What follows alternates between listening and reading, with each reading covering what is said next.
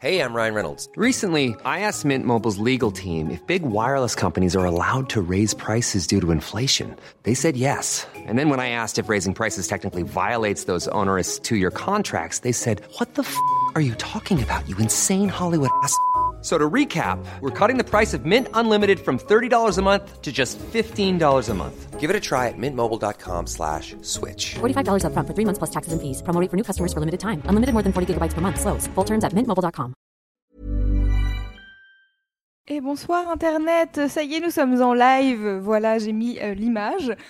Bonsoir, je suis Louise, je suis chargée des podcasts chez Mademoiselle et je suis en compagnie de Clémence Bodoc, que, vous connaissez peut-être, rédactrice en chef de mademoiselle.com, et surtout de l'équipe du film Ace Chronique, euh, donc réalisé par Anaïs Volpe. Salut. Salut. Et je suis aussi donc avec Alexandre Desanne et Emilia Desroux Bernal, qui sont tous les deux comédiens et qui ont participé à la production et à la diffusion du film.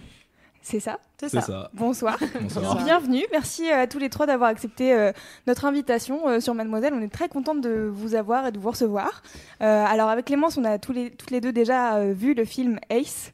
Euh, mais il faut savoir que demain, euh, Mademoiselle et euh, l'équipe du film organisent euh, bah, une diffusion euh, de- du film euh, au Luminor à Paris. Euh, bientôt dans toutes les salles de France. On, on espère, on croise les doigts. mais, euh, mais donc pour l'instant, c'est euh, sorti à Paris. Euh, donc c'est à 20h demain au Luminor et ça, ça, ça sera suivi d'une d'un question-réponse, euh, échange, débat, euh, tout ça autour, euh, autour du film. Donc si vous êtes parisien et que ça vous tente, n'hésitez pas à venir, ça sera très cool. Je vais vous mettre le lien de, de la réservation sur le chat YouTube puisque nous sommes actuellement sur YouTube, sur Facebook et sur la web radio de Mademoiselle qui s'appelle Radio Mad. Euh, donc partout, partout sur l'internet. Qu'est-ce que je voulais dire? Bah, écoutez, je vais vous expliquer pourquoi on est là déjà. Parce qu'en fait, euh, Clémence donc a fait euh, une interview avec Anaïs euh, il y a quelques semaines de ça, deux semaines je pense, deux trois semaines. sortie du film. Ouais, Voilà. Euh, et donc du coup, euh, on s'est dit, mais en fait, ça serait hyper intéressant de vous avoir euh, autour de la table en tant qu'équipe, parce que euh, vous avez produit un film euh, que de vos petites mains et euh, avec euh, beaucoup d'énergie et beaucoup de volonté et euh, sans producteur en fait derrière vous. Et c'est hyper euh, hyper intéressant. Et on avait envie, euh, comme chez Mademoiselle, on aime bien euh, euh, parler des trucs que les gens font. Et en plus, quand c'est fait par des filles, c'est encore mieux. et ben, on s'est dit. Allez. La majorité l'emporte. Il y a, il y a plus de Arrêtez. filles autour de la table pour l'instant. Donc... Euh, blague à part, il faut savoir que sur Mademoiselle, on parle souvent au féminin euh, comme règle de majorité. C'est-à-dire que quand on dit, euh, euh, par exemple, on, dit, on, est tout, on a travaillé, on était tout impliqués sur le projet, ça veut pas dire chez nous qu'il y avait que des femmes, ça veut juste dire qu'il y avait majoritairement des femmes. Donc on, on voit pas pourquoi le masculin devrait Oui, l'emporter à tous les coups. Euh, clairement, ce soir, t'es un mec, euh, on est quatre meufs, donc si on dit, euh, si on parle au féminin, c'est c'est pas pour t'exclure, au contraire. Le féminin, c'est cool. Il n'y a pas de problème. ok, tant mieux alors. Lou- Loulou, juste, je m'entends pas dans le casque, je sais pas si vous vous Non. entendez. Euh, non. Vous entendez pas Ok. On va peut-être, on va peut-être du coup lancer le- les présentations. Comme Oui. ça, ça te laisse le temps aussi de voir un petit peu si tu peux. Carrément. Bah écoute, apparemment, j'ai déjà. Donc, je vais régler ça. Ah, ok. cool. Euh, mais euh, bah oui, en tout cas, on peut euh, commencer les présentations. Je sais pas si tu veux lancer les présentations. Absolument. Euh, alors du coup, euh, euh, Anaïs, j'ai eu le plaisir de te rencontrer à la, à la projection de, de ton film. Euh, c'était en, c'était en novembre. Je suis, m'en ouais, suis c'est souvenu ça. après coup. Euh, donc, est-ce qu'on peut commencer par, euh, c'est, quoi ta casquette sur le projet Je sais que c'est une réponse longue. C'est vrai, non, mais c'est vrai qu'en plus, bon, il y a eu quand même plusieurs euh, casquettes. Je dirais qu'au début, bah, du coup, j'ai écrit le film. Euh, ensuite, euh, il a fallu le réaliser. Et ensuite, j'ai co-cadré euh, le film avec Alexandre. T'as joué dedans. J'ai joué dedans. Faut parler bien près du micro. Ouais, par contre, j'ai joué dedans. Et euh, aussi, euh, qu'est-ce qu'on a fait fait? La post-production. post-production, on a fait la co-post-production ensemble. Et euh, je, je m'occupe aussi un petit peu de la distrib avec Emilia qui a, qui a lancé, enfin qui a créé sa structure de distribution en plus d'être actrice euh, dans le film. Alors, est-ce qu'on peut expliquer ce que c'est post-production? Ouais. et ce que c'est diffusion? Effe- eff- eff- effectivement, alors la post-production, ça, ça euh, comprend le montage du film, euh, les sous-titres, par exemple en anglais quand le film est diffusé euh, ailleurs qu'en France et qu'il y a besoin de sous-titres. Ça comprend aussi euh, le mixage du son. Euh, le mixage, c'est quand on essaye de mettre le son euh, au même niveau sur toutes les scènes. Euh, grosso modo, c'est ça. Mhm. Et euh, l'étalonnage de l'image euh, pour euh, améliorer la colorimétrie de chaque image euh, pour créer quelque chose d'homogène dans un film. Qui est très spécial d'ailleurs, je trouve, sur. euh, et c'est enfin, très intéressant, spécial dans le sens euh, Ouais, original. Euh, donc, euh, effectivement, je me représente bien ce que ça peut, ce que ça peut vouloir recouvrir comme travail sur, Ouais, un, c'est très sur long. un, un- un bel objet comme ça. Euh, cool. Euh, du coup, euh, donc, euh, Emilia, toi, tu es, comédienne à la base? Oui, au, dé- ouais, au départ, je suis comédienne. ouais. Et c'est comme ça qu'on s'est rencontrés avec Anaïs. Donc, euh, ben, j'ai joué dans le film avec elle, dans la série aussi. Et puis, ben, rapidement, euh, le film a été pris dans des festivals. Donc, euh, au départ, on s'attendait pas forcément à ce qu'il y ait un tel retour. Mais comme le film a commencé à bien fonctionner en festival, il a gagné des prix, on a eu envie de le sortir en salle, parce qu'il y a eu de, de- de la demande. Et s'est posé là la question de trouver un distributeur. Donc on a cherché un distributeur avec Anaïs. on a beaucoup cherché, on a beaucoup trouvé. Il y a eu beaucoup de distributeurs qui ont adoré le film. Après, il y a eu un problème parce que comme le film a été fait en totale liberté, ça sous-entendait qu'il n'avait pas l'agrément en fait du CNC. Alors, CNC. Alors l'agrément, euh, le CNC, c'est cette espèce d'institution qui représente tout le cinéma français, c'est le Centre national de- de- du cinéma. Ok. Et en fait, l'agrément, c'est comme si, euh, quand on fait un film, euh, le CNC vérifie qu'il ait été fait dans les règles. Ça veut dire que les gens aient été payés au bon moment, que les déclarations aient été faites. Et à ce moment-là, l'agrément, c'est comme un tampon qui dit ce film est légal parce que les gens ont été payés, parce que le travail a été rémunéré, etc. Et vous le n'aviez cas pas d'argent, de- en fait. Vous- Comment vous aviez, vous aviez pas d'argent sur le, sur le film Non, non, mais en plus concrètement, c'est pas comme si on avait euh, exploité une équipe pendant trois mois. Je veux dire, j'ai fait autant de pôles justement sur le film, non pas pour euh, m'approprier absolument toutes les étapes du film, mais plus parce que je voulais pas ne pas avoir à rémunérer de gens. Et, euh, et donc du coup, c'est pour ça qu'on a été en équipe super réduite, que par exemple j'ai fait tout le montage du film, qu'après avec Alexandre on a fait la post-prod ensemble. Euh, après, bien sûr, d'autres gens au fur et à mesure sont venus, des prestataires sur un jour, deux jours, trois jours, nous aider. Et leur aide euh, était plus que précieuse. Enfin, on a un ami preneur de son qui est passé trois jours prendre le son. on a qui, nous a aidé aussi pendant plusieurs euh, jours sur le montage son. On a un autre ami qui nous a aidé pour le mixage son, Yellow Cab Studio. Voilà. Mais de manière générale, c'était tout le temps de la débrouille à droite à gauche. Et même a posteriori, on pouvait rémunérer tout le monde parce que on a gagné des prix en festival avec ce film. Donc on s'est retrouvé avec une petite cagnotte à un moment donné. Et on voulait le régulariser, mais a posteriori, ce n'est pas possible. Bah voilà, c'est là où on s'est euh, tourné vers le CNC. On leur a expliqué, on leur a dit on a maintenant les moyens en fait de, de- de régulariser avec euh, avec le retard parce qu'en fait le film Mhm. étant terminé, il avait déjà gagné le prix de Los Angeles. C'était, on leur a dit en toute sincérité, et c'était pas possible. On va dire techniquement au niveau de l'administration, c'était pas possible. Donc on a vraiment mis toutes nos chances de notre côté pour euh, rendre le film euh, légal. Et comme ça n'a pas été possible, bah, on n'a pas eu l'agrément du CNC. Donc les distributeurs qui aimaient le film sans cet agrément, ils n'avaient pas envie ou pas la possibilité à ce moment-là de le mettre dans les salles. C'est comme distribuer Parce un que- truc pirate, c'est ça c'est, c'est... Ça rentre pas dans les clous qu'il faudrait. et- En fait, ils perdent un peu une cagnotte qu'ils pourraient gagner avec. euh, Ouais, quand ils distribuent des films qui ont l'agrément, donc un distributeur, c'est le type qui prend un film et qui parle avec les, les différents cinémas et il s'arrange avec eux pour le mettre une fois qu'il est terminé. Il le met dans les salles et il deal avec les, les- les différentes salles. En général, quand il distribue un film qui a cet agrément, donc il a, qui a été fait, tout le monde a été payé, etc. Il y a, quand le ticket de. Par exemple, admettons, on, on distribue Ace et il a l'agrément. À chaque fois que quelqu'un achète un ticket pour Ace, il y a un petit peu d'argent qui part dans une espèce de cagnotte automatique pour le prochain film qu'il voudra faire. Donc c'est un espèce de bonus. C'est pour ça qu'on finance euh, le cinéma euh, en France. C'est un espèce petit peu un cercle vertueux. Un pot commun de la culture. C'est ça. ça. Mais c'est vachement bien en, en règle générale. Sauf que dans le cas de figure de, de films comme Anaïs, c'est un petit peu la limite du système. C'est-à-dire que ça bloque ce genre Mm. de film euh, leur permettre d'accéder en fait à des salles. Ouais, parce qu'au final, on aurait pu avoir un distributeur qui est en place Ah, Bien qui est en place depuis euh, plusieurs années et qui euh, peut nous sortir le film vraiment dans plein de villes, s'occuper de ce travail. Mais du coup, il pouvait perdre cette, enfin, il allait perdre cette espèce de, de pot commun, quoi. Et mais par contre, c'est en aucun cas illégal de sortir son film au cinéma. On peut avoir un visa de la part du CNC même quand on a fait le film hors système. Donc, avec Emilia, on s'est dit ce serait vraiment dommage. En plus, il y avait une demande quand même donc Mhm. de, de laisser le film dans un, dans un tiroir. Et c'est là que Emilia a créé euh, la structure, s'est retroussé les manches et a dit bon bah je vais, je vais le distribuer. Oui, enfin ils se sont tous assis, ils ont dit euh, tu crées une boîte de prod parce que t'es la plus vieille. Euh, Bon, Alex, ça s'est passé sous la menace. Ça s'est passé euh, sous la menace. On m'a dit Alex, il a une plus-value, le mec est développeur, etc. Il va s'occuper de la com et du site.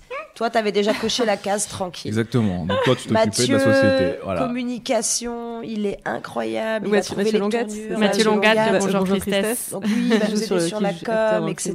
Surtout, on avait coché la case. Anaïs, elle avait déjà toutes les casquettes, elle avait coché la case. Elle a dit, meuf, si je rajoute distrib dans mon tableau de chasse, je meurs. Donc on m'a dit, légalement, en- par âge, c'est toi qui dois porter le chapeau de la meuf qui se balade avec des notes de frais, des factures et qui pleure en disant, ah, il faut que je fasse une déclaration de je sais pas trop quoi. Donc ça s'est un peu fait comme ça, mais en même temps... euh, Enfin, j'ai juste créé la structure, on va dire que oui, j'ai monté la structure, mais on travaille tous à la distribution du film, que ce soit Anaïs, Alex, Mathieu, enfin, on s'appelle tous, c'est vraiment un travail commun, quoi. Alors, on, a- on est en train de commencer par la fin de l'histoire. Ouais, c'est vrai. Donc, on va remonter pour. euh, pour, euh, pour plus d'habiter un Rewind. truc, Moi je, moi, je sais de quoi on parle, mais. Alors- c'est- un peu un teaser, ok? Ça a annoncé le plan de. Alors le c'est plan ça. de ce soir. Donc, euh, bien sûr, on va faire l'émission en, en trois grandes parties. La première partie, ça sera plutôt la naissance du projet, euh, donc plus ou moins dans ta tête, euh, Anaïs. C'est ça. Euh, la réalisation, la production, et puis euh, justement la diffusion et euh, les enjeux de la diffusion euh, quand on est un film indépendant. Euh, mais avant ça, est-ce qu'on peut résumer sans trop spoiler de quoi parle le film Parce que c'est quand même euh, le nerf de la guerre et que euh, si les gens veulent venir le voir demain, euh, le mercredi 26 avril, euh, au Luminor à Paris pour assister à la projection débat, écoutez, peut-être qu'on peut leur donner envie en leur résumant un peu le film. Ouais, ouais, bien sûr. Euh, bah, en tout cas, le, film, euh, c'est l'histoire euh, d'une fille qui est contrainte, après plusieurs difficultés, euh, de retourner vivre dans sa famille, où vit toujours son frère jumeau, qui n'a pas quitté le cocon familial. Ils ont tous les deux 25 ans. Et donc, ils euh, se retrouvent à vivre sous le même toit que leur mère. C'est une famille monoparentale. Et elle rentre pour pouvoir mieux repartir. Euh, pour, euh, si Pour tu veux, accomplir ses rêves, voilà, etc. Et son frère jumeau ne voit pas la vie euh, totalement sous le même angle, et lui, au contraire, a particulièrement besoin qu'elle reste proche d'eux, de lui et de sa mère, pour pouvoir euh, être dans l'équilibre. Et c'est sur le conflit, en fait, entre les deux, leurs rêves, leurs peurs, et voilà. C'est un très très beau film sur euh, la, alors, la jeunesse qui galère, mais, ne, mais ne se résigne pas. Je pense que c'est comme ça que je l'ai- que je que j'en parle dans tous les articles que j'ai écrits sur le sujet. Euh, et je- j'en parle ce soir parce que vraiment je trouve que t'as, euh, enfin, j'allais dire t'as très bien réussi, mais tous ensemble vous avez très bien réussi à, à sortir euh, ce projet qui, pour moi, est le meilleur euh, film qu'on ait fait sur sur cet âge-là en fait, sur 25 ans. Et Dieu sait qu'il y a eu pas mal de films qui ont été faits sur euh, euh, cet âge euh, entre l'adolescence et l'âge adulte, à une époque où la frontière est hyper floue, on Mhm. n'arrive pas à savoir. Et justement, c'est- très intéressant que ce soit le point de départ de, de l'histoire que tu racontes, euh, du, du fait que devenir adulte, c'est quelque part s'émanciper, prendre son envol. Euh, sauf que, ben, à notre époque, c'est pas forcément extrêmement, enfin, c'est pas forcément facile. Et ça commence à, à la fois sur un échec et sur un nouveau départ en même temps. Et je trouve que, enfin, tout le film, c'est que des histoires comme ça qui se, des points de vue qui se croisent, des intergénérationnels au sein de la fratrie, avec ses amis. C'est vraiment, je peux pas en dire plus parce que sinon je vais commencer à spoiler. Juste, allez le voir, vraiment. Par exemple demain soir à 20h. Au Luminaire On va le répéter Ville. 15 fois. Soyez prêts.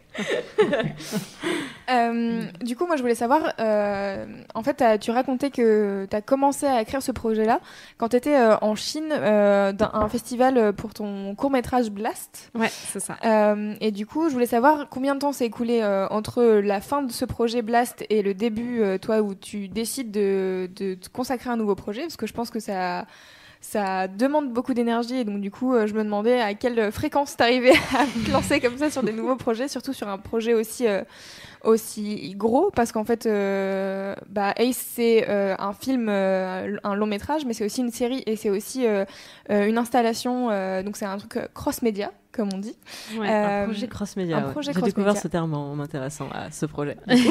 Et du coup, je voulais savoir donc par quoi tu as commencé dans tous ces dans toutes ces hum, ces formats et, euh, et combien de temps ça t'a pris à peu près si tu arrives à quant- quantifier Ouais. en tout cas euh, l'écriture du projet quoi?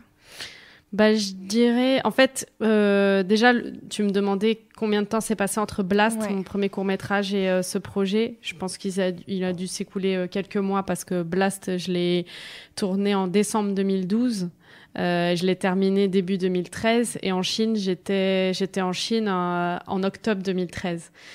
Donc euh, j'avais déjà commencé à écrire un petit peu la série euh, du projet avant de partir en Chine. Et quand j'ai gagné ce prix et que j'ai été invitée par euh, l'ambassade de France à Pékin, une fois sur place, j'ai gagné une bourse de l'Institut français qui m'a prêté du matos et j'ai pu commencer à rester même euh, au lieu de 10 jours, j'ai pu j'ai été invitée six semaines et euh, on m'a décalé mon billet d'avion et j'ai pu commencer à travailler sur place. Et c'est là-bas que j'ai commencé à peaufiner ce, ce, ce désir de projet de série euh, qui s'appelait Ace. Et quand je suis rentrée en France, j'ai terminé la série. Et une fois qu'elle était terminée, je me suis dit, euh, j'ai envie de pousser un petit peu plus la matière et finalement d'essayer d'en faire un long métrage. Euh, là, on a dû retourner l'équivalent de 50 minutes d'un autre film, entre guillemets, mais avec les mêmes personnages. Et j'ai incorporé des morceaux de la série dans ce film. Et ça a donné naissance au long métrage. Et à ce moment-là, je, je me suis rendu compte que la série était devenue très complémentaire avec le long métrage, donc j'ai pas voulu l'annuler. Et au même moment, j'avais l'occasion d'être exposée dans une galerie d'art euh, à Auxerre euh, sur des photos que je faisais en freelance pour des magazines en parallèle. Et à ce moment précis, ça me parlait pas trop de- d'exposer ces photos. J'avais envie de pousser encore plus le projet euh, de la série et du long métrage. Et j'ai voulu en faire une installation artistique. Donc c'est une exposition avec des effets euh, visuels, sonores. Il y a de la photo, il y a des arts plastiques dedans. Et la galerie a accepté. Donc ça a donné naissance à ce troisième volet. Mais du coup, tout s'est fait vraiment au fur et à mesure et dans la recherche à chaque fois, quoi. Et est-ce que du coup chaque projet apporte une nouvelle lecture? Ouais, totalement. En fait, du coup, j'ai travaillé la chose de manière à ce qu'on puisse commencer par n'importe quel euh, volet. Euh, certaines personnes, d'ailleurs, n'auront vu que la série et l'installation artistique, elles ne verront peut-être pas le long. C'est un peu le jeu du projet. Donc, euh, déjà, ils sont chaque volet est indépendant. On peut très bien le comprendre. Les deux autres ne manquent pas. Mais si on regarde les trois, les trois volets en même temps, c'est complémentaire. C'est de nouvelles lectures à chaque fois. On comprend de nouvelles choses sur les personnages, un peu comme des spin-offs, quoi en série, on, on comprend de nouvelles choses, quoi. Et l'installation, elle est exposée en ce moment? Euh, non, on l'a fait énormément voyager entre août 2015, une fois qu'elle a euh, commencé à être créée, euh, jusqu'à janvier là, 2017. Et elle sera à nouveau exposée en juillet à la galerie Tadeusz Ropac à Pantin, dans le cadre de la sélection Jeune Création. Voilà. Je pense que ce sera la dernière fois qu'on l'exposera d'ailleurs. Ah, Je souhaite beaucoup plus de succès que ça, genre vraiment là-dessus de l'avoir. Euh, je voudrais faire un petit point euh, pragmatique parce que je, je, je t'écoute euh, et c'est super inspirant. Ça me donne envie de d'écrire trois romans pendant, le, pendant le temps où je, où je t'entends énumérer ces projets. Donc je disais, donc Emilia, t'es comédienne, t'as un, t'as un vrai travail. Alexandre, t'as aussi un vrai travail, j'imagine. C'est ce que j'ai compris, t'étais développeur. Je suis développeur en freelance, ouais. Je Ok. fais des sites web dans mes agences. Et comment tu gagnes ta vie pendant que t'es artiste à plein temps Eh ben, pendant très très longtemps, j'ai toujours travaillé. J'ai toujours eu des jobs à côté. Euh, par exemple, pendant que je tournais Ace, euh, je travaillais en tant qu'hôtesse d'accueil euh, au Café de la Paix, au service petit déjeuner du matin. Je commençais à... Je prenais le bus super tôt. Je, tra- je travaillais de 6 heures du matin jusqu'à 13 heures. euh, Puis, on tournait l'après-midi. Ça arrivait euh, plein de fois. Et puis, euh, c'est vrai qu'avec Alexandre, on vit ensemble. Donc, euh, on, a, enfin, on est en couple dans la vie. Donc, on a tendance à céder. Un coup, c'est moi qui retourne bosser au café. C'est lui qui est plus sur ses trucs artistiques. Un coup, c'est lui qui repart sur une mission. Et, et moi, je peux finir un peu plus de travailler sur le film. Et là, je touche du bois. Mais euh, enfin, je vais commencer à être payée pour l'écriture du prochain. Donc, voilà, je vais, je vais commencer à pouvoir en vivre. C'est un bon Après, investissement. C'est cool. Bon cool. investissement de temps, euh, du coup, ce premier film pour euh, pouvoir être euh, payé sur la suite. voilà. mais bon, c'est vrai que j'ai toujours jobé à côté, quoi. Ouais. Mm. Euh, en fait, euh, le, film traite de plein de sujets. Je pense qu'il parle à beaucoup de monde. En tout cas, à Clémence et à moi, ça nous a beaucoup parlé. Alors, euh, il y a plein de choses. Il y a vraiment beaucoup de choses. Il y a connaître ses racines, euh, sortir du cocon, c'est du coup les relations familiales euh, dont tu parles, réaliser ses rêves. Euh, Il y a aussi un, un aspect sur euh, bah, la création et son coût. Genre, quand tu veux être artiste, euh, comment ça marche et, et puis s'adapter à l'époque dans laquelle on vit, VS l'époque de nos parents, etc. Il y a plein, il y a vraiment plein de choses. Et du coup, je voulais savoir si c'était moitié autobiographique comme scénario ou ou pas du. Enfin, je pense que oui, mais. Un peu quand même. Peut-être que je me Bah, trompe. Oui, oui, bien sûr. On va, on va dire que c'est né vraiment d'un besoin absolu de m'exprimer sur un tas de, de problématiques ou de contraintes que j'avais pu vivre. Moi, je suis venue vivre euh, seule à Paris à l'âge de 17 ans, où j'ai commencé à travailler pour gagner ma vie. Et, et en fait, juste avant de partir vivre en Chine et de gagner ce prix, j'avais décidé d'arrêter l'art parce que ça avait été trop, trop compliqué. Je- je- je- J'en pouvais plus. J'avais la sensation vraiment de faire trop de sacrifices pour trop, trop peu de résultats. Et à ce moment-là, j'avais signé un CDI dans une brasserie. Voilà, j'avais totalement arrêté. Et ce prix est arrivé et j'ai été invitée en Chine. Donc j'y suis partie. Et là, je l'ai vu un peu comme un signe aussi de seconde chance, de renouveau. Et j'ai eu besoin d'exprimer ce que j'avais ressenti donc entre mes 17 ans, mon arrivée à Paris, et mes 24 ans, l'âge auquel j'ai commencé à écrire ce projet. Et donc, bien sûr que toutes ces problématiques me, me sont plus ou moins arrivées. Maintenant, j'ai eu besoin aussi de fictionnaliser énormément tout ça pour pouvoir mettre en scène, pour pouvoir aussi m'éclater, que ce soit pas trop trop personnel. Donc euh, le squelette de l'histoire et du film reste une fiction. T'as pas un frère jumeau dans la vie? Non, voilà, par exemple, tout un tas de détails comme ça. J'ai pas de frère jumeau Au et je suis hasard. pas retournée vivre chez mes parents à l'âge de 25 ans, par exemple. Mais j'en suis partie à 17 ans, donc ces questions, je me les suis aussi posées. Donc euh, voilà. Est-ce que, euh, Alexandre et Emilia, vous pouvez nous présenter vos personnages? Dans le film Moi, mon personnage, c'est celui du sportif de haut niveau. C'est euh, un peu un personnage métaphorique. C'est euh, une figure, c'est la figure de l'espoir en fait. Parce que le personnage que interprète Anaïs, c'est le personnage de Pia. Donc c'est une artiste qui une artiste paumée qui veut qui retourne chez elle et qui pour mieux repartir. Et en gros, elle est fascinée par les sportifs de haut niveau parce que c'est bah, ces sportifs de haut niveau, ce sont les seuls qui ont pu dire non euh, à leur famille pour justement aller au bout de leurs rêves et euh, accéder à, leur objectif. Et euh, donc, c'est en, en gros, mon personnage, c'est euh, le modèle. Le sacrifice ultime. Le quoi. sacrifice qui le paye, sacrifice. ou en tout cas dont on comprend le, Ouais. on comprend le prix, quoi. Par rapport Voilà. aux artistes où C'est. Arrête, arrête de gâcher ta vie, euh, ce genre de choses. D'accord. Et du coup, il y a le Malik. Et moi, c'est le Malik. Alors, j'adore. euh, Anaïs a utilisé un mot, le Malik. Et dans le, ce- dans le film, euh, dans ce cas de figure-là, le Malik, c'est un peu le. enfin, moi, je suis sa meilleure amie, on va dire, celle qui l'encourage, qui la pousse, euh, celle qui, quand elle a des doutes ou qu'elle se sent pas bien, va aller lui, euh, lui mettre un petit coup de pied au cul en disant il faut absolument que tu fasses les choses. Aux antipodes de la famille, quoi. Le contraire, voilà, de toute sa famille, c'est vraiment la personne qui l'encourage. Mais après, en réalité, ça peut être à peu près n'importe quoi le Malik. C'est-à-dire, c'est vraiment, ça dépend vraiment des gens. C'est-à-dire, que pour certaines personnes, là dans le film, c'est la meilleure amie. C'est pour ça qu'elle a utilisé un terme qui dit le Malik. C'est mon personnage s'appelle vraiment le Malik. Et pour d'autres personnes, euh, quand ils sont vraiment au plus bas dans leur vie, ça peut être pour certaines personnes se tourner vers la religion, pour d'autres ça va être leur famille, Le pour d'autres ça va être le grand frère, pour d'autres ça. Donc c'est vraiment, c'est un petit peu comme le personnage finalement du, du sportif. Il est réel dans le film, mais en même temps il pourrait tout aussi être métaphorique et il pourrait tout aussi ne pas exister même en fait le Malik. C'est-à-dire qu'on l'a, on, on ne voit que toutes les deux, nos scènes sont ensemble, donc ça peut être un personnage qui est que dans sa tête. Quoi. Ou qui existe. Ou qui existe. il faut que vous veniez voir le film pour Voilà. savoir. Son opinion soi-même. Ouais, chacun son interprétation, je pense vraiment. euh. Enfin pour moi il existe, sinon je suis vraiment traumatisée.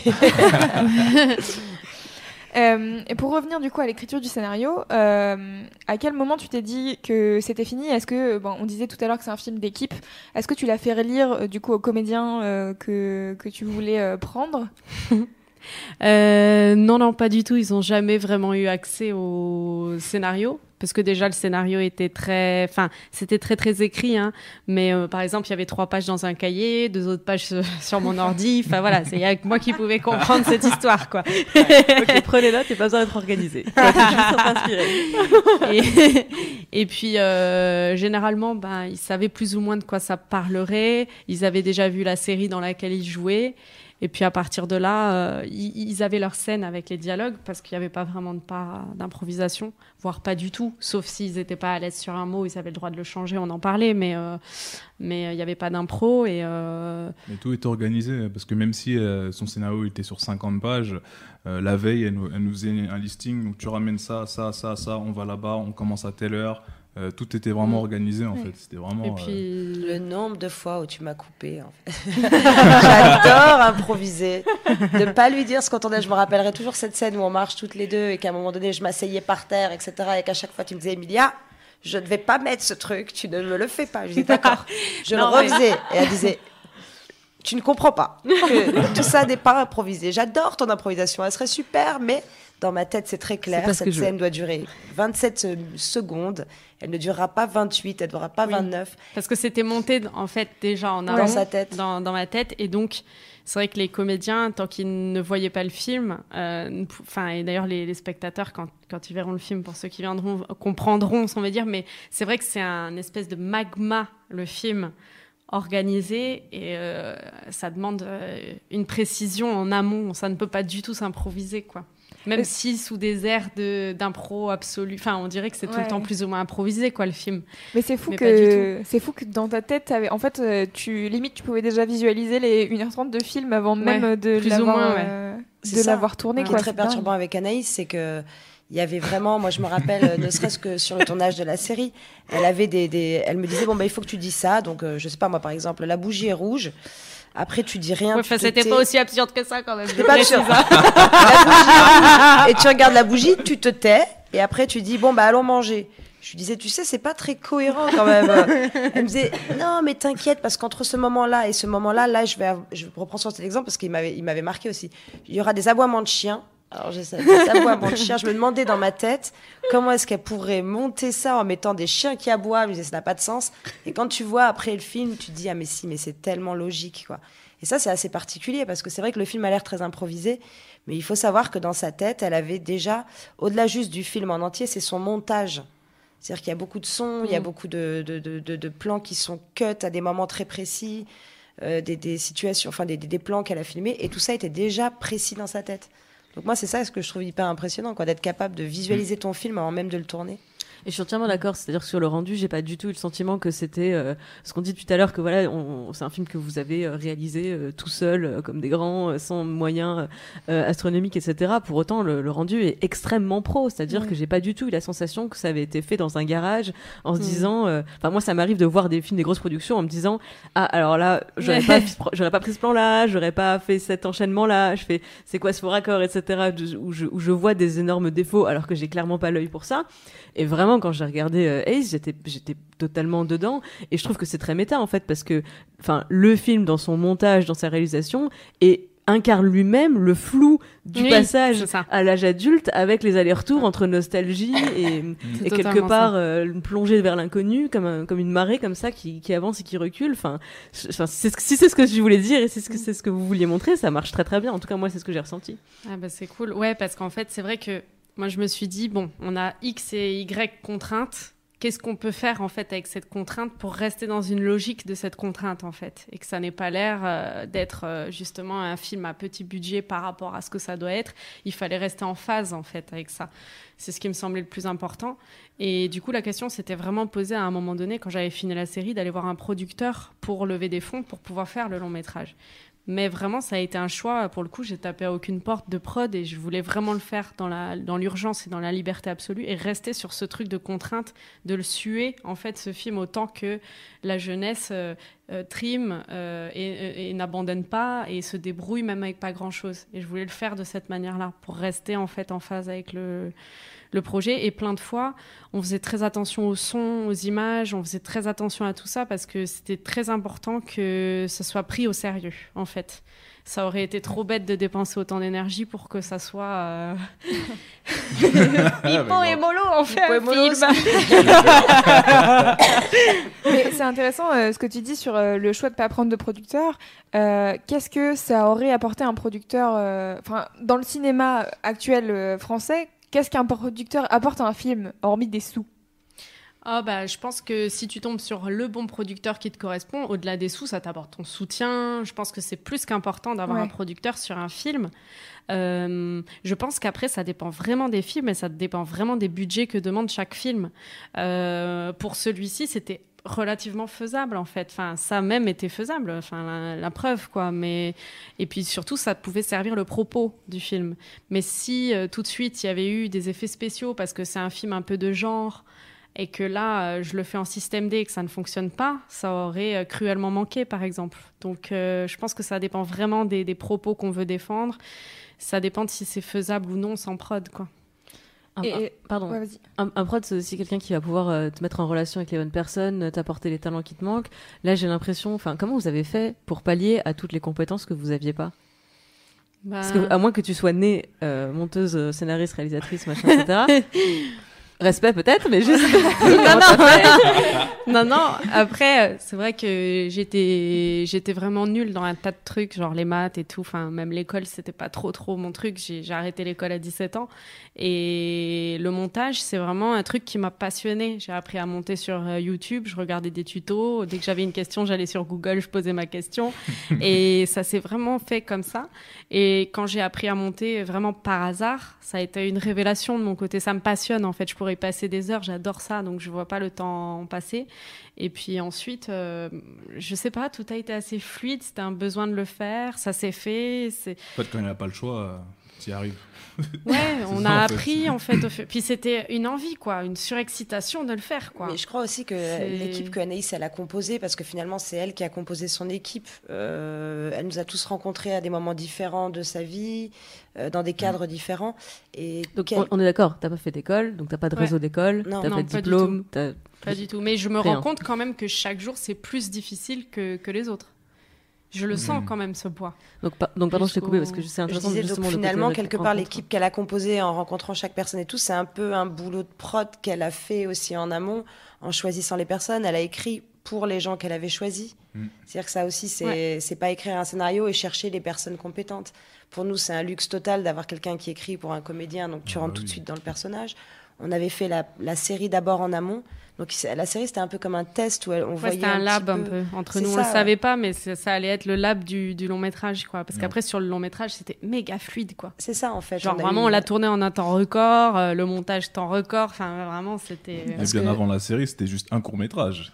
C'est ça. C'était Oui, l'épisode zéro, c'était vraiment. C'est vrai, le test, quoi. Le préquel, quoi. C'était. c'était Donc ça a été ça, sur quoi. un processus comme ça qu'Anaïs a fait vraiment avec le temps. Et il y a aussi le côté, je pense qu'un producteur, c'est euh, ok, il trouve l'argent, etc. Mais il a un travail, euh, et pour les bons producteurs, et il y en a, Oui, il a un sûr. travail hyper important avec les artistes. Un travail humain, C'est hein. l'accompagnement humain. C'est de savoir quand l'artiste est en train de flancher.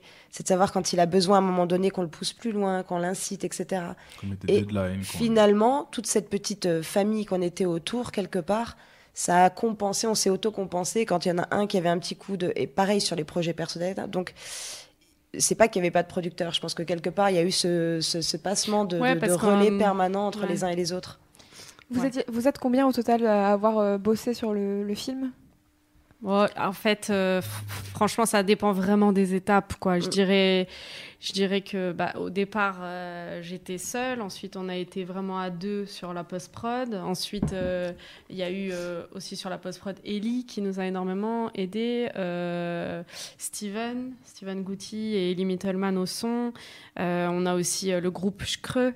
Euh, de musique qui nous ont fait les musiques, enfin qui nous ont donné c'est- beaucoup C'est de pareil, sons. c'est des gens que tu avais rencontrés, que tu as contactés. Comment ça, se- Non, comment en ça se fait, passe là pour le coup, j'ai eu de la chance avec ce groupe de musique, c'est que quelqu'un leur a parlé de la série, leur a, leur a donné les, les liens privés à l'époque. Ils ont vu la, la série, et ils m'ont contacté en me disant on aimerait bien faire les sons. Et j'ai dit bah moi aussi j'aimerais beaucoup, j'adore ce que vous faites, mais juste j'ai pas l'oseille quoi. Et en fait ils m'ont dit mais il y a pas de souci, euh, on te donne euh, ce qu'on a déjà fait. Et euh, c'est- voilà, c'est pour toi. Et, et eux, ils ont ajouté une autre dimension après au film parce que leurs sons sont tellement extraordinaires que ça a donné encore autre chose, un autre, enfin, une autre couche. Je vais faire un, un petit point. euh, euh, J'ai eu de la chance, euh, qui est un, un- une phrase récurrente quand on interviewe des, des meufs qui font des trucs cool. Euh, donc en fait, en fait, que ce que tu appelles avoir de la chance, c'est que tu as fait quelque chose que tu as publié, tu as rendu public, et parce que tu as fait ça, des gens Oui, ont reconnu oui, la qualité de ce travail et ont plus- voulu. Oui, c'est pas vraiment de la toi. chance, mais voilà, bon. merci. C'est tout ce que je voulais avoir. Non, je plaisante, mais en fait, c'est un truc, c'est très récurrent chez notamment plein de, bah, plutôt les meufs et en plus les jeunes, euh, les jeunes meufs, c'est le côté genre j'ai eu de la chance et c'est comme euh, toute ton histoire commence avec euh, t'as gagné un prix, mais en fait euh, c'est pas que t'as gagné au, au loto, en fait, c'est Non, que non, t'as, fait un truc, Puis j'avais arrêté. un euh, concours voilà. et t'as gagné euh, à ce concours. C'est pas la même chose que de Non, je me balade dans la rue et un impresario Oui. m'a arrêté en mode euh, c'est toi, c'est toi. La vie Alors, les filles, ça n'arrive jamais. Je vous le dis tout de suite. hein, moi, je vais vous péter le moral. Il faut bosser, bosser, bosser, bosser. Mais c'est au contraire, C'est pas vrai péter le qu'on- moral. Je trouve ça, moi je trouve ça vraiment rassurant parce que c'est Oui. le côté j'ai ma destinée en Ça main. veut dire qu'on peut travailler et que ça paye, c'est Mhm. vrai. Parfois, On ça va peut être deux fois plus dur quand même que les autres. Mais, euh, Mais c'est aussi l'histoire que tu racontes, c'est-à-dire Mm. c'est pas en train de, ce serait moins, ce serait moins intéressant. Planning for your next trip? Elevate your travel style with Quince. Quince has all the jet setting essentials you'll want for your next getaway, like European linen, premium luggage options, buttery soft Italian leather bags, and so much more. And it's all priced at 50 to 80% less than similar brands. Plus, Quince only works with factories that use safe and ethical manufacturing practices. Pack your bags with high-quality essentials you'll be wearing for vacations to come with Quince. Go to quince.com slash trip for free shipping and 365-day returns. Pas moins de mérite quelque part ou ce serait pas moins beau, mais ce serait moins intéressant de, de, Oui. de t'entendre et de vous avoir au- autour de la table ce soir si, euh, bah oui, tu, tu sortais de la Fémis, t'avais oui, tout le clair. réseau, en trois coups de fil, t'as eu tout le monde. C'est Euh, c'est moi ce qui m'intéresse, c'est justement cette histoire-là de je me suis formé au montage sur YouTube. YouTube School. on, va faire une, on va faire une courte euh, pause musicale et puis on revient euh, pour continuer à parler de la production de ce film extrêmement cool. À tout de suite.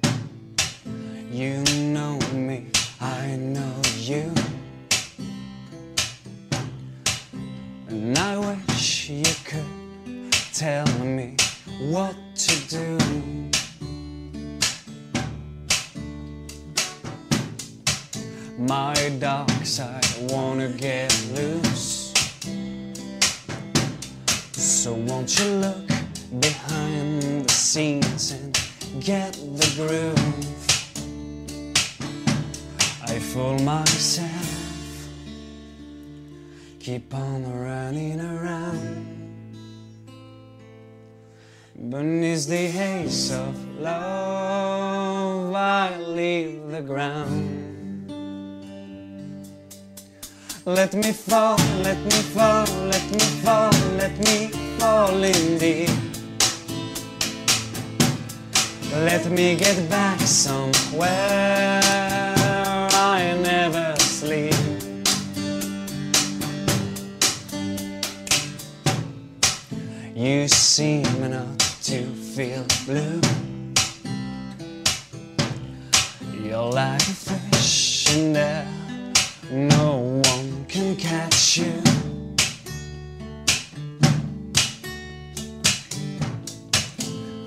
This town ain't no peace for me. And I'll be gone when you get to me when you follow my lead. I fool myself, keep on running around. Beneath the haze of love, I leave the ground. Let me fall, let me fall, let me fall, let me fall in deep. Let me get back somewhere.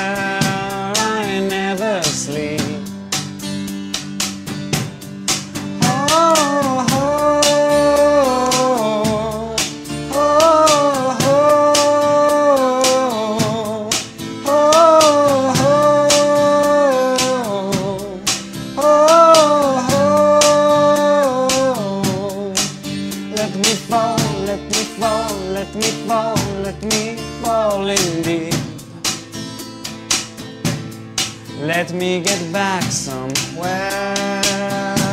I never sleep. Let me fall, let me fall, let me fall, let me fall in deep. Très bien. Nous sommes donc de retour euh, en direct sur, euh, sur le YouTube, euh, le Facebook et sur euh, la, radio- la web radio de Mademoiselle avec euh, l'équipe du film Ace, euh, donc euh, Anaïs Volpe, euh, Alexandre Dezanne et Emilia. J'ai peur de, pronon- de mal prononcer ton, ton nom à chaque fois, de Roux Bernal. c'est Non, ça non, c'est ça. C'est de San que tu prononces pas bien pour Ah, le c'est coup. de San C'est de San. De San. Excuse-moi. Oh, sorry. Euh, on vient d'écouter euh, Blow Euh, c'est une session euh, réalisée euh, par mademoiselle.com. Je sais pas si vous connaissez ce site, c'est pas mal. Euh, Jingle auto-promo non, pas du tout. Euh, donc juste euh, avant euh, de la session acoustique, on était en, en train de, de parler euh, de faire des trucs et donc euh, que rien n'arrive par hasard. Euh, et récemment, vous avez remporté le prix du jury euh, LA Film Festival, donc euh, le film festival de Los Angeles. Euh, donc euh, un long métrage indépendant qui euh, remporte un prix d'un festival international. Qu'est-ce que ça veut dire pour la vie future du film? Bah franchement, c'était. Enfin, nous, on n'y croyait même pas déjà, même à la sélection en soi. Euh, Ça s'est passé en juin l'année dernière. En 2000. Comment ça, comment ça s'est passé justement la sélection? C'était. Mais franchement, on s'y attendait pas du tout, quoi. Genre, euh, moi, je te, je te redis. T'avais La- envoyé une, une copie de travail déjà. Bah, déjà, on avait envoyé une copie de travail. Alors, ce qu'on appelle une copie de travail en cinéma, c'est quand ce n'est pas le son n'est pas encore mixé, l'image n'est pas encore étalonnée, donc on n'a pas fait un travail de- pour rendre ça tout propre. Et donc, euh, vraiment, c'est une sorte de brouillon de film, de maquette. Et euh, franchement, avec Alexandre, on était dans l'appartement en train de manger des pâtes, euh, comme quasiment tous les soirs, devant la télé ou je sais plus trop quoi. Elle reçoit un appel. Je reçois un appel et tu sais, je crois que c'est un truc euh, genre. euh, En plus un, Tu ça sais, les faux appels. Ouais, ouais, télémarketeur et tout. Ouais, voilà. Donc je montre, je montre à Alex et puis je lui dis oh là là, encore un faux numéro et je raccroche. Et là, il me dit euh, ah c'est les States. un, c'est les euh, States. Et on avait vu sur les réseaux sociaux du LA Film Festival qu'ils étaient en train de finaliser la sélection juste quelques heures avant. Et en rigolant, j'avais dit à Alex essaye de zoomer la photo parce qu'il y avait plein de petits post-it et on essayait de voir le titre du film. tu vois, on tripait quoi. Et donc là, quand il a dit c'est les States, on a bloqué, tu vois.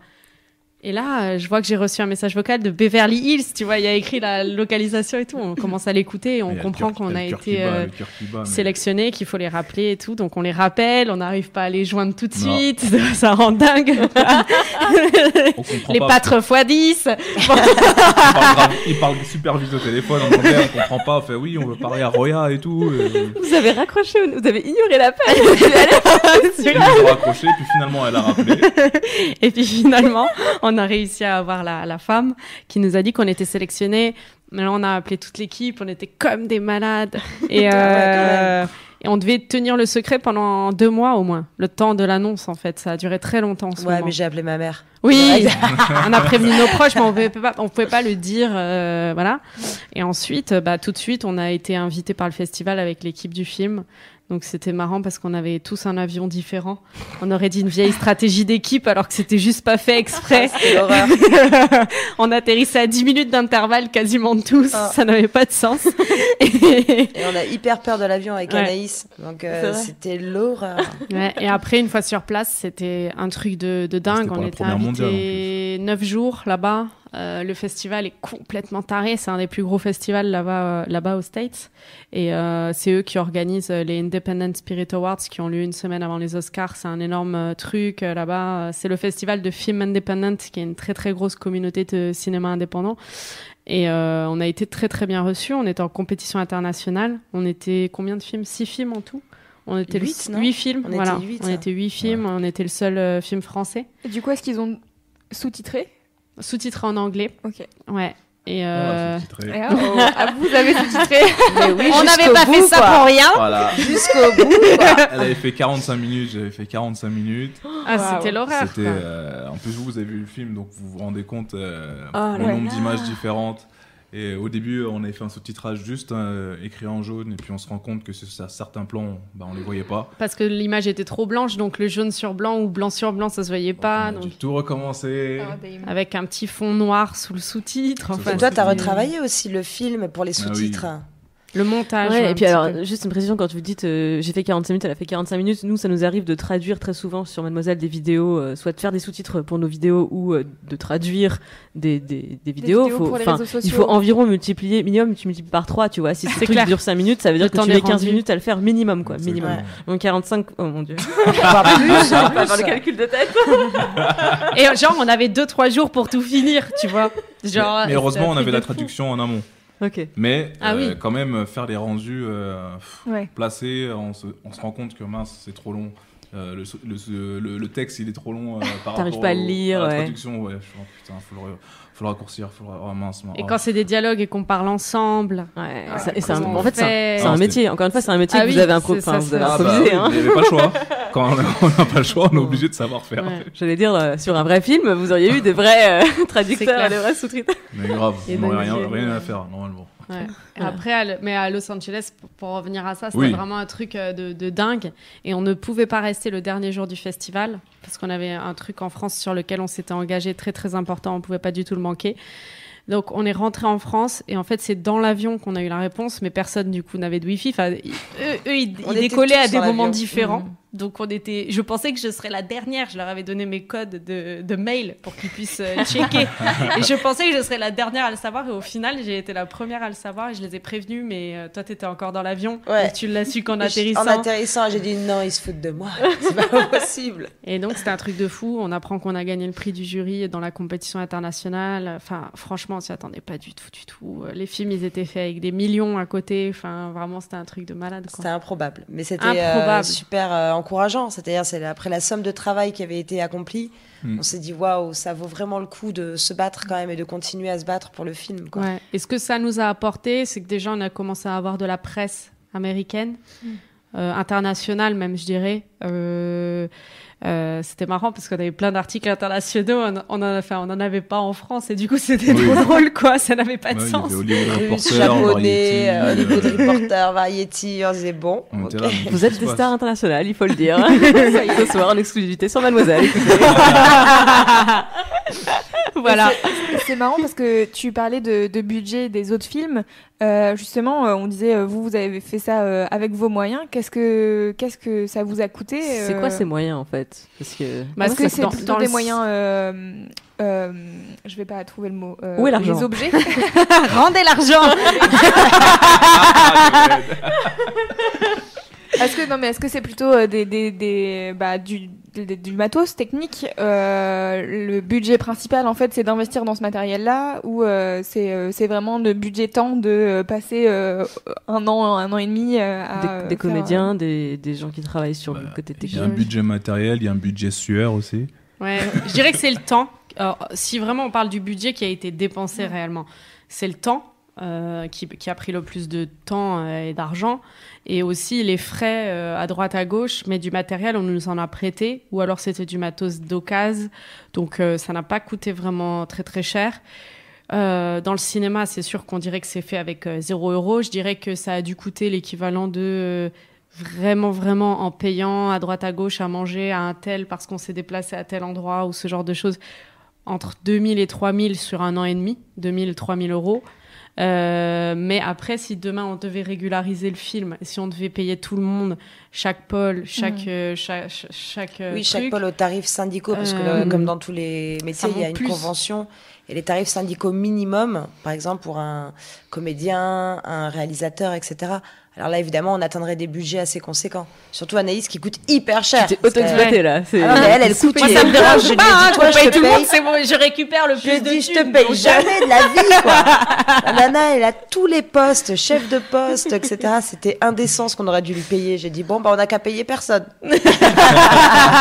C'est d'ailleurs assez marrant, générique, hein, petite parenthèse, mais du coup j'ai regardé le générique euh, c'est ta, ta- Enfin, Anaïs Volpe, Anaïs Volpe, Anaïs Volpe sur la moitié des postes. Ouais, bah, bon, c'est vrai qu'il y a plein d'autres personnes qui ont mis la main à la pâte. Mais euh, oui, mais encore une fois, c'est vrai que j'ai pas voulu m'approprier tout ça. C'est vrai que c'est plus euh, parce que là aussi, j'avais peur. J'avais peur que ça passe pour quelque chose de prétentieux, que de vouloir s'approprier tous les métiers. Euh, tu vois, j'avais peur que ce soit mal vu, quoi. Alors qu'en fait, c'était vraiment parce que je voulais pas ne pas rémunérer quelqu'un pour faire les sous-titres. Donc euh, j'ai dit à Alex, bon, on va le faire. On va pas, on va pas exploiter quelqu'un gratos. On peut pas, quoi. Donc euh, voilà. Enfin, Alex a quand même été vachement exploité. Mais voilà. ça va, il a tout mon amour. hein, Heureusement que tu es payé en amour. C'est un homme heureux. Et euh, je vois dans les commentaires, euh, donc euh, on disait tout à l'heure qu'on on fait une diffusion euh, demain, euh, projection débat au, au Luminor à Paris, mais en fait, il y a cette fameuse question de la distribution dont on parlait au tout début euh, du podcast. Euh, les gens qui n'habitent pas à Paris sont là, oui, ok, du coup vous nous avez donné envie de le voir, mais où est-ce qu'on le voit? Et surtout, ça pose euh, la question de comment ça fonctionne la distribution. Alors c'est super intéressant qu'ils laissent bien leur nom sur les commentaires avec leur ville, parce que individuellement je vais tous les recontacter. non mais la distribution, pour résumer vraiment et simplement, c'est maintenant qu'on a, euh, enfin que le film euh, est terminé, qu'il a un visa d'exploitation, ça on peut le demander même si le film a été fait sans moyens, donc il est exploitable en salle de cinéma. Maintenant et dans, la, toute la légalité du monde, c'est-à-dire qu'on n'a pas forcément les aides, mais que nous en tout cas on cotise pour le CNC. Donc le CNC prend de l'argent sur le film quand il y a des entrées qui sont payées, tout ça est légal. Donc on a juste à con- contacter des exploitants de salles qui seraient désireux de projeter le film. Et c'est là où on a pris la décision avec Anaïs, parce que ça faisait très longtemps que le cinéma, l'hôtel de, enfin le Luminor Hôtel de Ville à Paris suivait le travail d'Anaïs, etc. Eh ben, on a vraiment pensé que le plus simple pour nous, c'était de mettre euh, le, le- le film dans une salle par ville en France, uniquement Ouais. une salle. Parce qu'à Paris, on avait l'occasion de le sortir dans plusieurs salles. La question s'est vraiment posée, mais on a préféré, plutôt que par exemple de sortir dans cinq salles sur Paris et euh, basé au bout de deux semaines, parce qu'on est un petit film par rapport à la grosse industrie qui est le cinéma, on a préféré euh, le mettre dans un cinéma central pour essayer plutôt de tenir sur la durée et sur plusieurs semaines.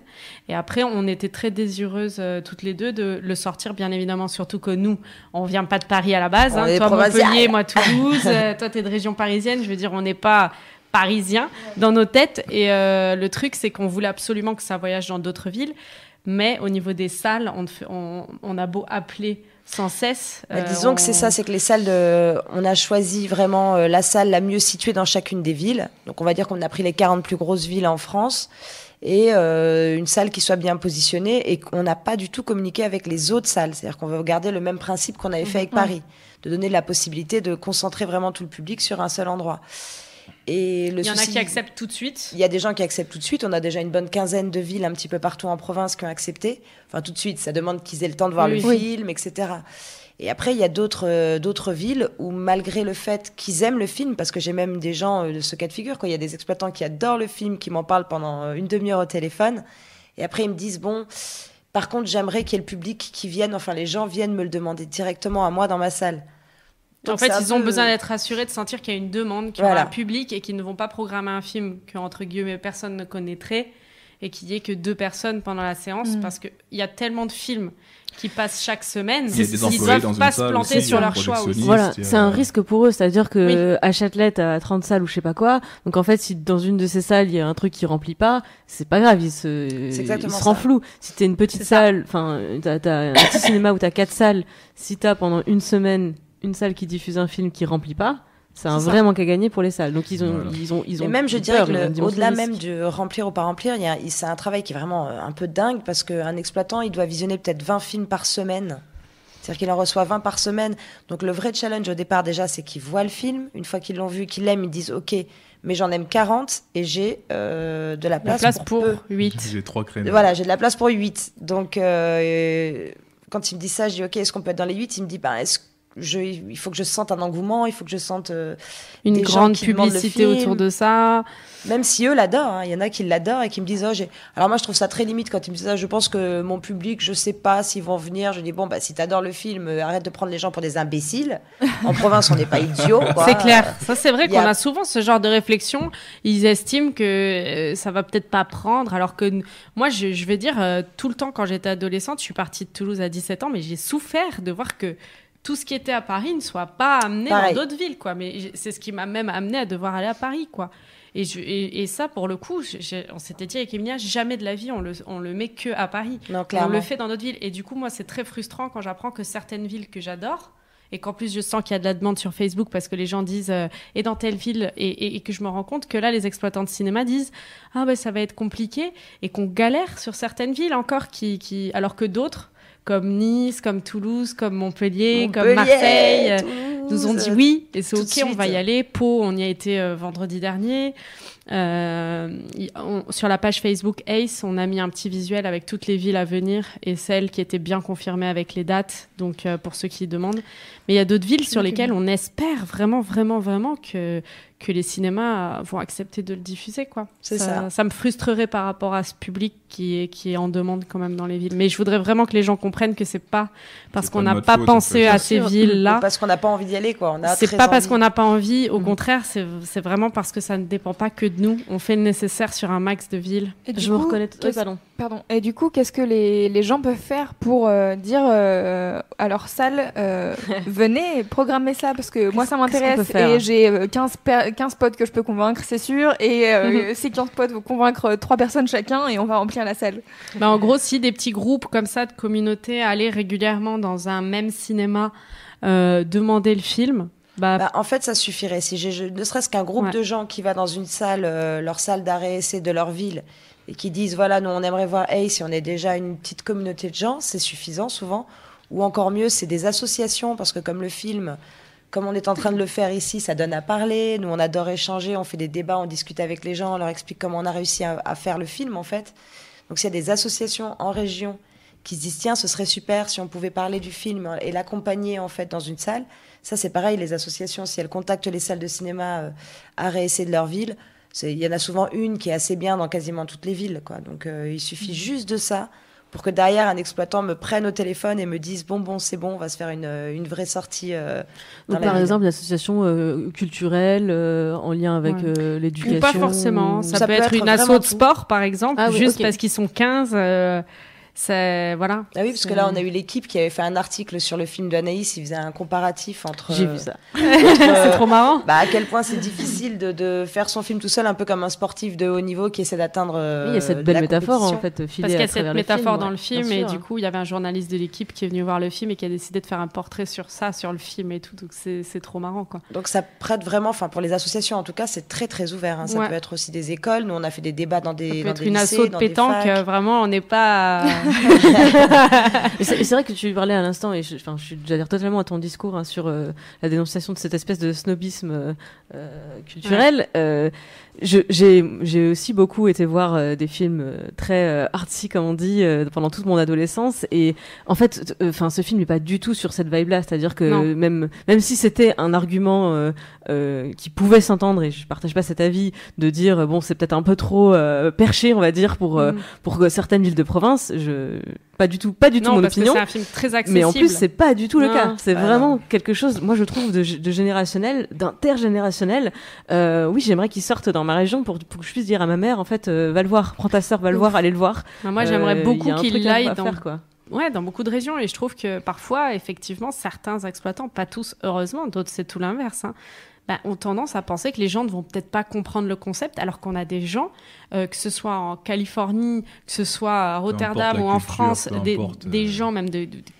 on a même eu encore une dame de au moins 80 ans qui est venue voir le film. Ouais. On l'a vu à la sortie du film là à Paris. Et elle, elle rigolait, elle nous parlait d'un tas de choses qu'elle avait captées, alors qu'il y a certains moments où il y a, c'est vrai, une abondance d'images dans le film pour rester en, en lien un petit peu avec ce qu'on vit aujourd'hui, notre génération, d'être sursollicité constamment d'informations, d'images, de sons, avec tous les réseaux sociaux, tout ça.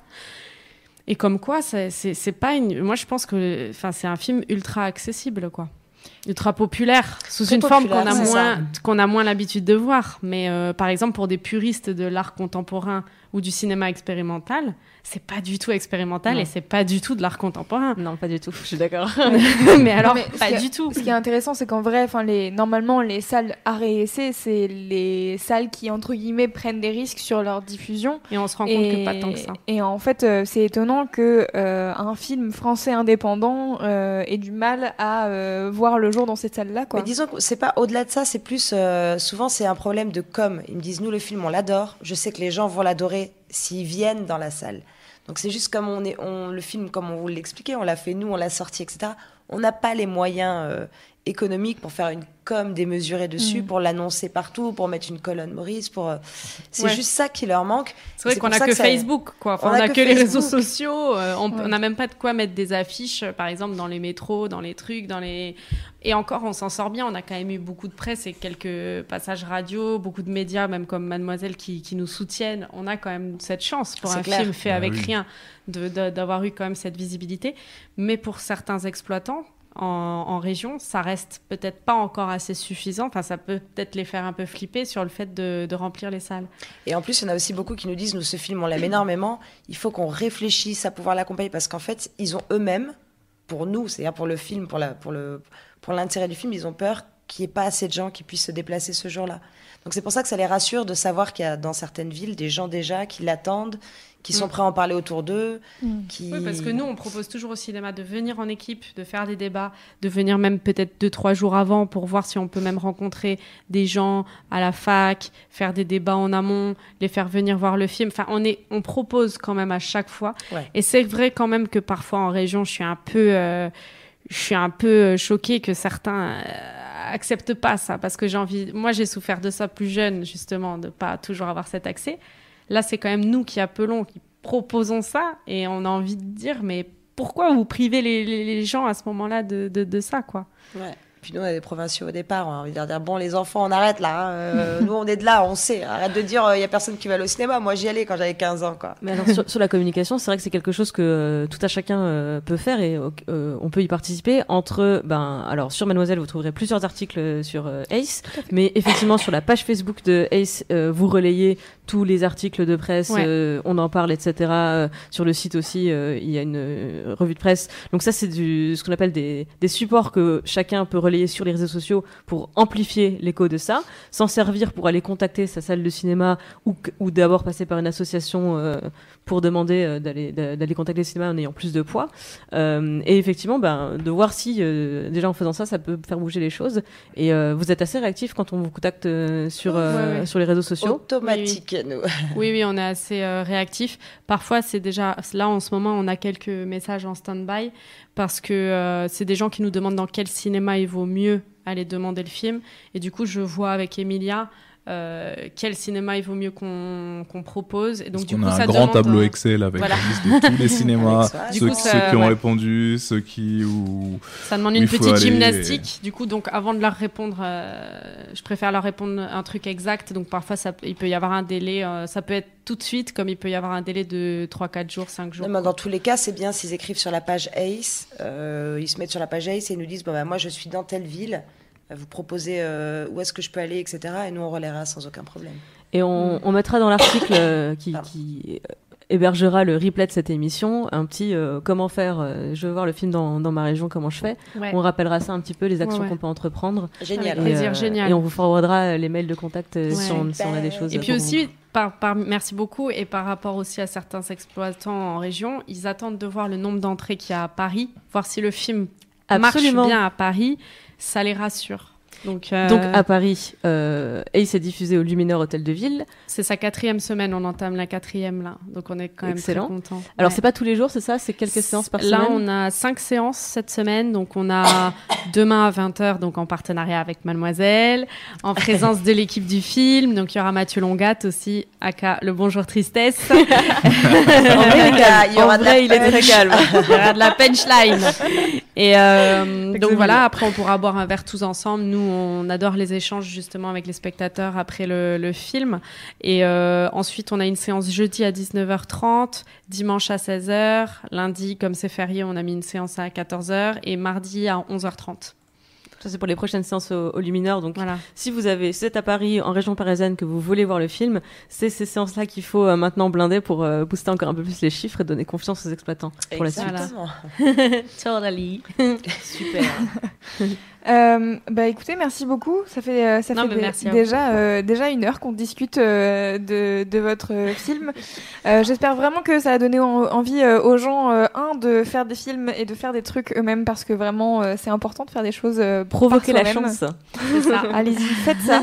à la force du poignet. Et, euh, et deuxièmement, bah, bien sûr, de, de vous euh, aller voir euh, Ace et, euh, et j'espère de diffuser le mot parce que c'est un film qui vaut vraiment le coup. Euh, je je le répète, mais j'ai été très très touchée par, euh, par le film. Et euh, je pleure beaucoup, je sais, mais j'ai quand même pleuré. Voilà. Euh, je pense que c'est important de le dire. Euh, donc je rappelle euh, que donc c'est l'histoire de, de Pia qui, est, euh, qui revient euh, chez, euh, chez sa mère à 25 ans bah, parce qu'elle est en, en galère. Et, euh, mais c'est pour mieux repartir et elle, elle, re- elle revoit son frère jumeau qui lui n'est jamais parti du nid. Et euh, donc ils n'ont pas totalement les mêmes réflexions sur la vie et comment on fait pour... bah justement pour prendre son envol et réaliser ses rêves. Donc c'est euh, très intéressant, très touchant. Et merci euh, vraiment à tous les trois d'être venus. Ça m'a fait très plaisir de vous avoir euh, en live sur Mademoiselle. Merci à ceux qui nous ont suivis. Merci Clémence, tu voulais rajouter quelque Je chose? voudrais juste un mot de conclusion parce qu'on a beaucoup dit que Ace c'était un film qui avait été fait avec pas grand chose. C'est pas vrai, il a été fait avec beaucoup de talent. C'est vrai. C'est super chouette. Merci. Euh, euh, merci à tous euh, de nous avoir suivis euh, sur Facebook, sur YouTube et puis sur Radio Mad si vous êtes si vous êtes là. Euh, merci d'avoir réagi. euh, de, de, je vois que ça vous donne envie en fait de faire des trucs et d'aller voir le film, donc c'est cool. Euh, je répète, euh, je répète que vous pouvez euh, contacter du coup l'équipe du film sur leur page Facebook Bien Ace. Donc euh, je mettrai bien sûr le lien dans l'article dédié euh, à ce à ce replay euh, parce que en fait vous pouvez euh, avoir un rôle dans la diffusion de ce film euh, en France et à l'étranger. Il y a Julie qui demandait si euh, c'était possible de le faire de le faire venir jusqu'en Suisse. Donc écoutez, euh, je vais On lui demander son contact. Euh, J'ai demandé des mails déjà, je vous, je, vous inquiétez pas, euh, on, est, euh, on est au taquet. Euh, je rappelle donc euh, en, une dernière fois qu'il y a une, une projection débat euh, animée par Clémence euh, demain soir au Luminor euh, Hôtel de Ville à Paris. Euh, À si- à 20h. Donc si vous voulez venir, je vous mets euh, le lien de réservation sur le chat. Et puis, euh, bah, euh, on se quitte euh, avec une session acoustique et on se retrouve jeudi pour euh, C'est ça qu'on aime à 21h, comme d'habitude. Merci beaucoup. Ciao. Merci beaucoup. Merci. Merci, Merci, beaucoup à bonne toi et à soirée. toi. Merci.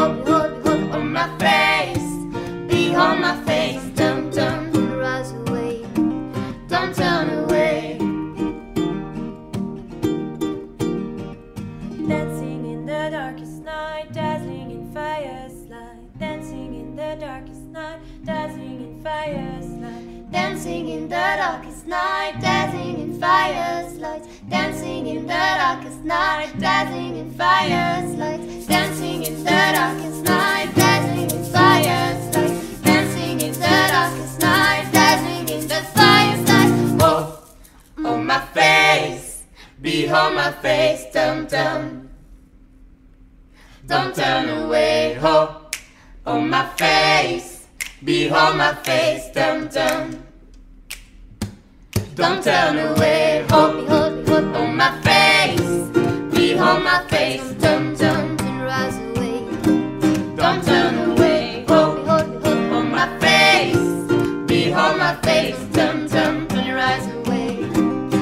turn away. Smoke, smoke, smoke on my face. Be on my face. Don't turn, turn to rise and Don't turn away. Smoke, smoke, smoke on my face. Be on my face. Don't turn, turn to your eyes away. Don't turn away. You see me burning. Come, come, fly with me.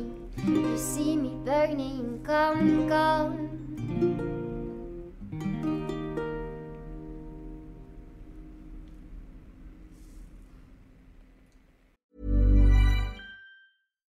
When you make decisions for your company, you look for the no brainers. And if you have a lot of mailing to do, stamps.com is the ultimate no brainer. It streamlines your processes to make your business more efficient, which makes you less busy. Mail checks, invoices, legal documents, and everything you need to keep your business running with stamps.com. Seamlessly connect with every major marketplace and shopping cart. Schedule package pickups and see your cheapest and fastest shipping options from different carriers with rates up to 89% off USPS and UPS rates. And with the stamps.com mobile app, you can take care of mailing and shipping wherever you are. Make the same no-brainer decision as over 1 million other businesses with stamps.com. Sign up with code program for a 4-week trial plus free postage and a free digital scale. No long-term commitments or contracts. That's stamps.com. Code program.